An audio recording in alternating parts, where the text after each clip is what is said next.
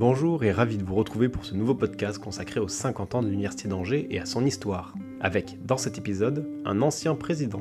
Alain Barrault a été aux commandes de l'UA pendant 5 ans, de 2002 à 2007. L'ancien directeur de l'ISTIA se souvient d'un mandat marqué par la mise en place de la réforme LMD, une réforme qui visait la reconnaissance des diplômes au niveau européen.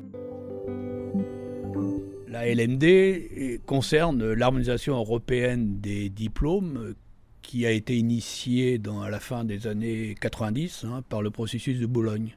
L'objectif était de construire un espace européen des connaissances en proposant une architecture des diplômes commune à tous les pays européens.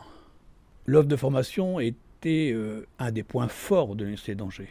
Et cette harmonisation nous a obligés à restructurer totalement, hein, totalement, je dis bien, notre offre de formation. Euh, les équipes pédagogiques, pendant euh, un an, ont fourni un travail fantastique. Et c'est à la rentrée 2005 que nous avons proposé notre nouvelle architecture. Et il a fallu effectivement euh, ne rien perdre, parce que comme euh, on avait effectivement une offre de formation professionnalisée, il fallait complètement l'inclure dans cette nouvelle offre de formation.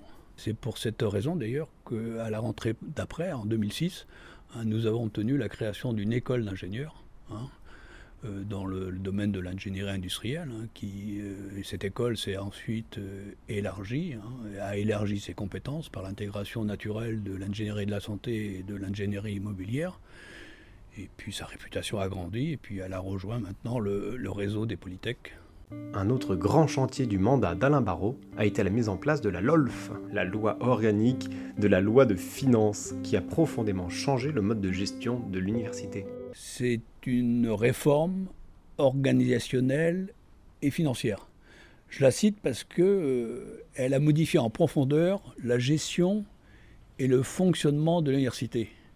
Avec cette réforme, nous sommes passés d'une logique passive qui consistait à répartir au mieux la dotation des moyens accordés par le ministère à une logique dynamique soutenue par un budget global qui intégrait la masse salariale et qui était déployée en mission, programme et action. L'université a été dotée d'une plus grande liberté euh, financière et a bénéficié de ce fait de davantage de leviers et d'autonomie pour mettre en place des politiques innovantes dans ces différentes missions.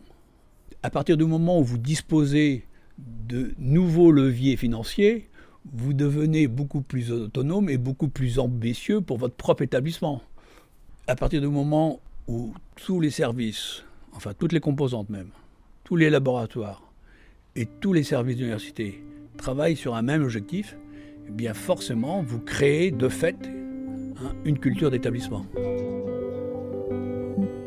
Le témoignage d'Alain Barrault a été enregistré par Cédric Pacro. Retrouvez d'autres témoignages sur le site du 50e anniversaire de l'université.